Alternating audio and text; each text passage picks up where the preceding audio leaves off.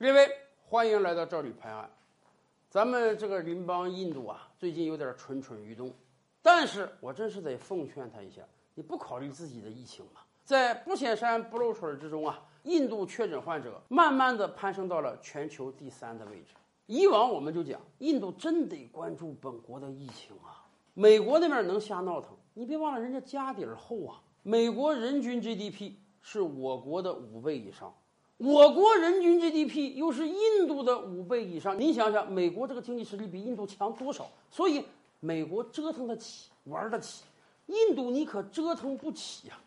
长久以来，国际上就有一种说法啊，这个印度跟中国一样是四亿人口，市场非常庞大，所以未来印度的发展将超过中国。印度国内也有很多人被这种思想洗脑，哎，对自己本国发展总是有一种啊迷之自信。似乎觉得印度早就超过中国了，可能吗？当然不可能了。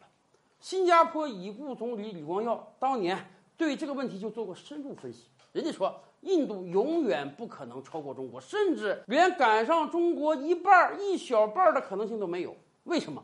李光耀当时提出了中印之间的三大不同。首先，第一，政治体制的不同啊。中国从秦代开始就是一个大一统国家，尤其是今天，我国国内的向心力多强啊！这场疫情我们就看到了，只有我国这种体制才能迅速的压灭疫情。从全球范围来看，没有一个国家做的比我们好。而印度，印度历史上就不是一个大一统国家，到今天，印度虽然也是幅员辽阔、人口众多，但是印度各个邦自己的权力还是很大的。对印度中央政府对各个邦的掌控力是很弱的。前些年我们说莫迪上台，他要搞税制调整，为什么搞税制调整？大家可能都想象不到，印度作为一个主权独立国家，竟然本国之内各个邦、各个省之间卖货税制都不一样。你想你在印度做生意有多难？第二，印度的基础设施跟我国没法比。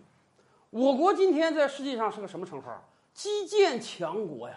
我国的基础设施太强大了，而印度，咱都不说别的啊，跟日本商量搞个高铁，结果推行三四年了没推开，为什么？人家日本方面说，你连这个征地都没完成啊，那个土地不是国有的，我这个高铁穿过的地方，想跟当地谈征地，扯了几年皮，还没把地征好，你说我怎么建高铁？而且印度的电力设施也是短板啊。以往我们就讲，印度是个多热的国家，比我国热多了，但是。印度老百姓连空调都用不起，不光是没有钱买空调啊，买了空调，这个电都随时有可能给你断掉，因为印度的电力基础设施太薄弱了。咱甭说搞这个大工业用电啊，居民生活用电有时候都提供不了。第三，也是更关键的，印度有一个千年不变的种姓制度。有人可能说，哎呀，印度这个种姓制度也有它好的地方啊，印度人认命啊。印度人安贫乐道啊，印度人这个不闹事儿不搞事儿，可问题是印度人也不上进呐，印度人也不消费呀。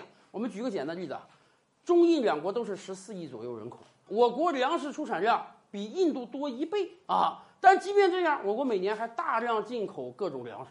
印度呢，印度每年生产粮食只有我国的一半啊，人口跟我国一样啊，结果它还大量出口粮食，也就是说。印度老百姓比我国老百姓吃的少太多了。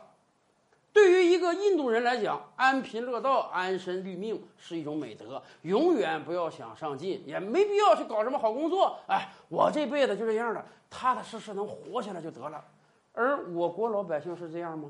王侯将相宁有种乎啊！我国老百姓一方面有极强的上进之心。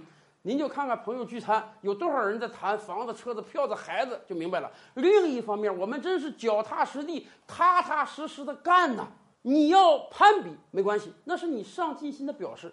更关键的是，你为了自己上进，能不断的拿出努力和时间来，这让我国经济不断膨胀啊。所以，李光耀早在几十年前就指出了，就凭中印之间这三大差异，印度想赶上中国。那是永远都不可能的。更多大千世界，更多古今完人，点击赵吕拍案的头像进来看看哦。赵吕拍案，本回书着落在此。欲知大千世界尚有何等惊奇，自然是且听下回分解。